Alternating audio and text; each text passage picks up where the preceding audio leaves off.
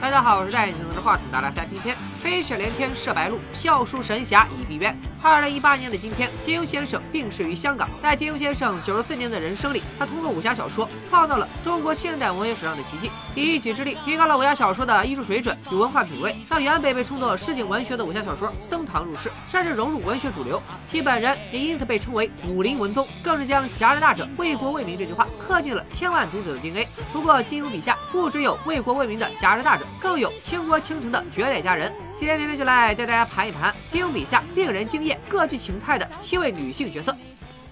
第一位，小龙女。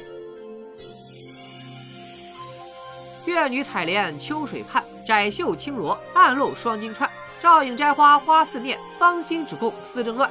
金庸先生用欧阳修的《蝶恋花》作为《神雕侠侣》的开篇，奠定了这部武侠小说以爱情为主线的基调。其中最令人动容的，当属贯穿故事主线的杨龙之恋。都说一见杨过误终身，那杨过古墓托于小龙女，又何尝不是误了终身？金庸在开篇改写了丘处机的诗词《无俗念》，用来称赞小龙女的绰约风姿，魂似孤叶真人，天姿灵秀，意气舒高洁，万蕊参差谁信道，不与群芳同列。小龙女是杨过的师傅，却又与他互生情愫，因师生情不容于世，两人之间始终没有捅破那层窗户纸。尽管内心十分抗拒，但我不得不承认，小龙女的爱情转折点是她被疯癫的欧阳锋点穴后，遭到尹志平玷污。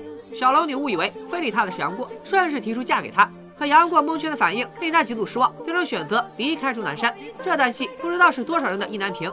二人再次相见已经是英雄大会，经历了短暂分别，二人终于明白了彼此心意。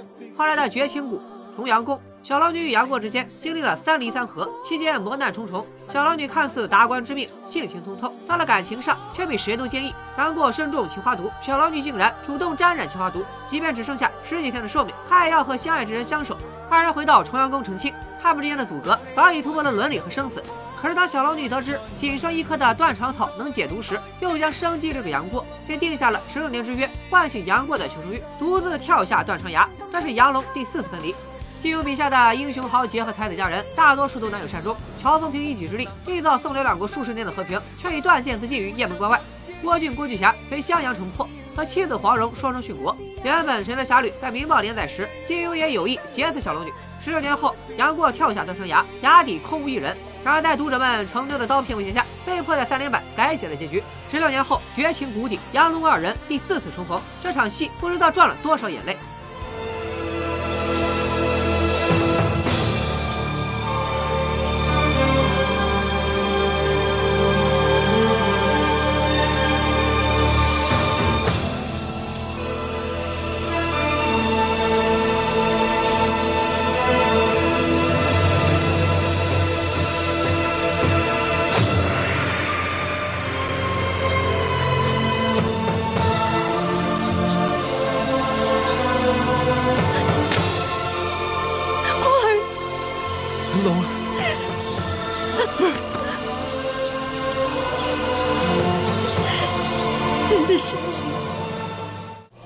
位，香香公主。小龙女和杨过的神仙爱情，互相独立又互相珍惜，着实令人羡慕。小龙女的形象更是接近神仙境界，飘渺通透，却又用情至深。不过要论及美貌，就不得不提另一个人物，那就是《书剑恩仇录》的女主角香香公主。香香公主名叫卡斯利，新疆回部首领的二女儿，其历史原型是乾隆皇帝的容妃和卓氏。她还有另一个耳熟能详的名字，那就是香妃。皇上不要这样对我，我不值得。你值得，你的美丽，你的冷漠，你的青春，你的异国情调，还有你的芳香，所有这一切汇成一股吸引力，真不得不承认被你征服了。就这样被你征服，切断了所有退路。香香公主是金庸亲口承认的笔下第一美女。全身白衣如雪，明艳绝伦，就像仙子下凡，只可远观不可亵玩。说她美，美到什么程度呢？清兵和回部两军对垒，剑拔弩张，香香公主突然出现，数万清军官兵当场丧失斗志，放下兵器。她曾下书清营，让士兵为之失态，行刑者更当场自尽。红花会总舵主陈家洛见到她就迈不动步，隔壁村吴老二就算没有到血栓，看见她也得浑身发抖。说香香公主至纯至真，她的性格童话般闪烁着虚幻光彩。香香公主会给受伤的小鹿喂奶，又怜悯凶残饥饿的群狼。面对战场上厮杀的士兵，她会疑惑道：为什么大家不一起唱歌跳舞呢？然而金庸先生为这位最天真的美人安排了最残酷的结局。香香公主和陈家洛一见钟情，却因美貌被乾隆看中，而陈家洛为了光复汉人的江山，竟然将她送给了乾隆做交易。没想到这是乾隆的骗局，他不光不打算反清，还想将红花会一网打尽。香香公主用自杀的方式向陈家洛示警，坟墓里只剩一滩碧血，她的尸体已化作一缕香魂。香香公主出场时十七岁，自杀时不过十八岁，可怜红颜薄命，化蝶而飞，碧魂归泉，来兮去兮，着实令人惋惜。第三位，程灵素。如果说香香公主是金庸笔下女主角的颜值巅峰，那么有一个人就是金庸钦点的颜值谷底。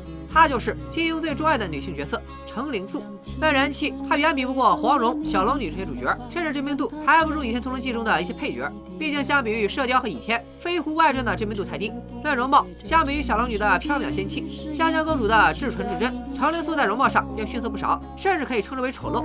根据《飞狐外传》原文记载，主人公胡斐见程灵素除了一双眼睛外，容貌却是平平。肌肤枯黄，脸有菜色，似乎中年吃不饱饭似的，头发也是又黄又稀。但金庸却明确表示，程灵素是自己最喜爱的女性角色，没有之一。《飞狐外传》的另一个女主袁子衣，堪称金庸笔下女主中最令人反感的一个，骄纵好斗，智商低，故作潇洒没人情。反观程灵素，虽然长相不算漂亮，却聪明绝顶，又绝顶痴情。或者说，正因为程灵素绝顶聪明，但她为情而死时才更令人动容。程灵素是医学名宿独守药王的关门弟子，青出于蓝而胜于蓝。根据师傅留下的药王神篇，成功培育出了天下之毒七星海棠。程灵素参与了《飞狐外传》几乎所有大事件，从赠花救人、化解师兄师姐怨仇，到多次救胡斐脱险、智破掌门大会，每回他都料事如神，甚至在他死后都能用连环计为师门清理门户。如此算无一策的奇女子，却对《飞狐外传》的男主角胡斐情根深重。张爱玲曾说过，没有一个女人是因为她的灵魂美丽而被爱的。程灵素恰恰印证了这句话。她只这一位付出，将身躯埋到尘土里，为了救胡斐，不惜牺牲自己。可从小缺少母爱的胡斐，从程灵素身上感受到的却只是亲情。在胡斐眼里，程灵素始终是他的二妹。而袁子怡虽然是出家人，却总是在扮演欢喜冤家的角色。三人之间的感情纠葛，堪称最早的白剧现场。本应是三个人的电影，偏偏程灵素不愿意有姓名。电视剧版程灵素替胡斐挡剑，中毒身亡。原著小说里，他则是为胡斐吸出剧毒，最终毒发身亡。有诗云：“好炉闺中称药王，洞庭湖畔遇情郎。玉凤双飞托春梦，芳华散尽化海棠。”程灵素多智而近妖，但和妖还有很大差距。毕竟金庸笔下多妖女，其中最负盛名的当属接下来的三位。第四位黄蓉。黄蓉算得上金庸塑造的第一个妖女，不过这妖女的名号来的是真冤枉。她是东邪华容师的独女，东邪行事乖张，喜怒无常。正所谓龙生龙，凤生凤，老邪的孩子必然善于妖言惑众。再加上黄老邪那两个好徒弟黑风双煞陈玄风和梅超风，在江湖上作恶多端，杀人如麻，连带着黄蓉也被江南七怪称为小妖女，实属江湖刻板印象的受害者。第五位赵敏。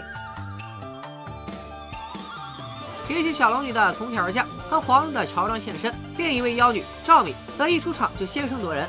只见明教众人在干粮大道上偶遇一位少年公子，手持倚天剑，气度娴雅。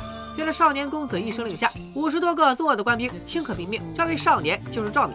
在观念极其封建的元末明初，即便赵敏是汝阳王之女，但她想要创一番大事业也是难上加难。只因为她身为女儿身，赵敏敢想敢干，奉命剿灭反贼，下毒囚禁李大门派。直到她见到了身为敌方首领的张无忌，赵敏的十分美丽中带着七分英气，三分豪态。除了赵敏，你恐怕没见过这么英姿飒爽的妖女。她拥有草原民族独特的豪情，会直截了当的问张无忌：她和周芷若谁更美？两人毫不掩饰自己对小赵身份的怀疑，甚至在大庭广众之下向张无忌表达爱意。赵敏妖而不艳，更多的是英气。身为成吉思汗的后裔，赵敏有极强的事业心，却又肯放弃荣华富贵和尊贵身份，选择和张无忌一起隐居。如果说妖女代表着坦诚率真、敢爱敢恨，那赵敏确实算一代妖女了。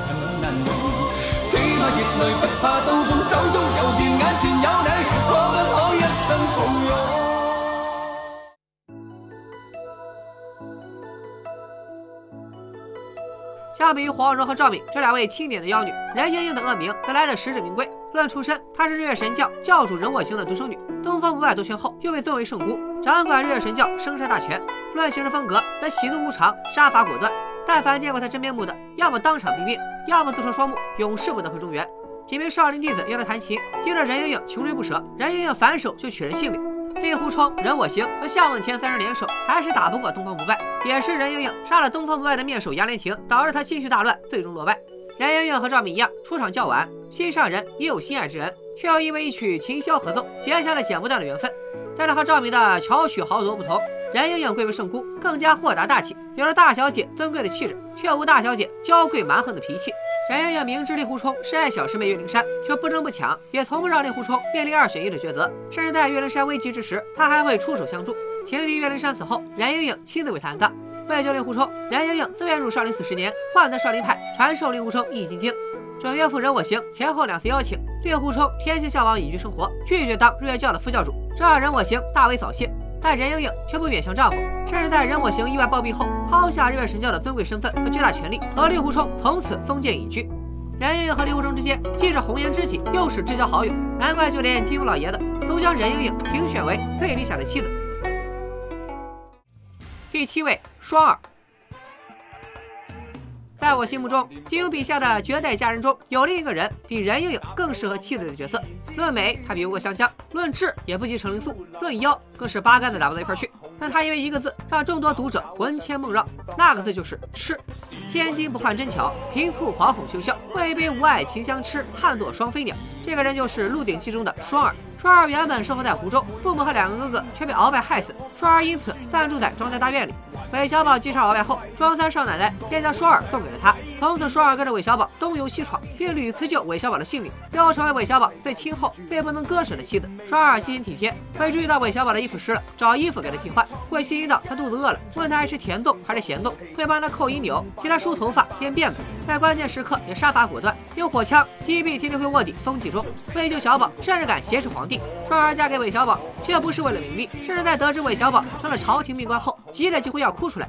实属精英笔下极少见的犬系女友。放到现代流行的题材，那就是霸道总裁与小娇妻。有人说双儿没个性，只有奴性，我却觉得他们对个性的理解有偏差。不是说非得极端张扬才叫个性，温柔善良就是双儿的个性，忠诚专一就是她的个性，羞涩含蓄就是她的个性。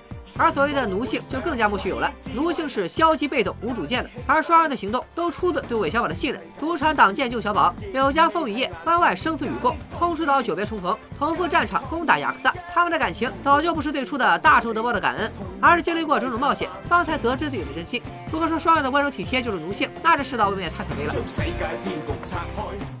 时间有限，今天就先盘这七位。一眨眼，金庸先生离开我们已经两年了。当我们怀着怅然心情翻开这些武侠经典，会发现作品带给我们的感动，并没有随着时间的推移而减少。各具性格的女性角色，其鲜活的形象依旧跃然纸上。金庸作品带给我们的影响，并不会因为书页翻过而就此消弭，而是融入日常生活，于平凡中见巾帼英气。三位为江湖所容的妖女，所反映的却恰恰是现代女性巾帼不让须眉的独立意识，对情感自由的坚持，以及从未像现在这般旺盛的事业心。香香公主对于美好事物的追求，小龙女对事物的执着，程灵素的才华横溢，双儿的温柔体贴，这些品质从另一个时代走进了金先生的文字里，又从书本中走出来，融入了现代每一个女性。正是因为书中角色的美好品质，才使得他们的故事经久不衰。那么，如何才能更好的感受这些动人的女性角色呢？音乐停！你们是不是以为这里我又要乱入什么武侠手游的广告？No No No，这期纯粹就是为纪念金庸老先生逝世两周年所做，绝不是恰饭。想要更好的感受这些动人的女性角色，那就别光看影视作品，快去细细品味金庸先生的原著。好了，这期特别篇就差不多说到这里。金庸笔下的女性角色中，你最喜欢谁？又是谁给你留下了最深刻的印象？请在弹幕和留言区分享吧。拜了个拜。